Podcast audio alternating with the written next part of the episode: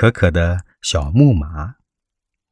可可第一次看见那匹小木马，就爱上了它。那一天是可可一岁生日，她刚刚学会自己走路。妈妈认真的在给可可挑生日礼物，但她抱着可可在五颜六色的图画书和鲜艳的塑料玩具之间挑来选去，一眼都没看见那匹小木马。当妈妈去收银台结算时，终于把可可放下了地。一眨眼的功夫，可可颤颤巍巍的就自己跑到小木马那儿去了。多么可爱的小木马呀！它的颜色就像家里的木地板，扎着一个粉红色的蝴蝶结。可可最喜欢家里的木地板了，躺在上面很凉快。她试着爬上木马。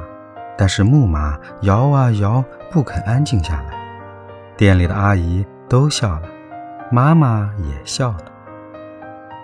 妈妈对可可说：“宝贝，你还太小了，等你长大了，妈妈就给你买。”可可两岁生日的时候，又看见了小木马，它还是那么漂亮，那么有精神，似乎一直在等着可可骑上去。可可飞跑着骑上了小木马，这回小木马可听话了，驮着可可摇啊摇啊。可是妈妈说：“可可，小心点儿，别把阿姨店里的木马给摇坏了。”嗯，妈妈，能不能给可可买这个小木马？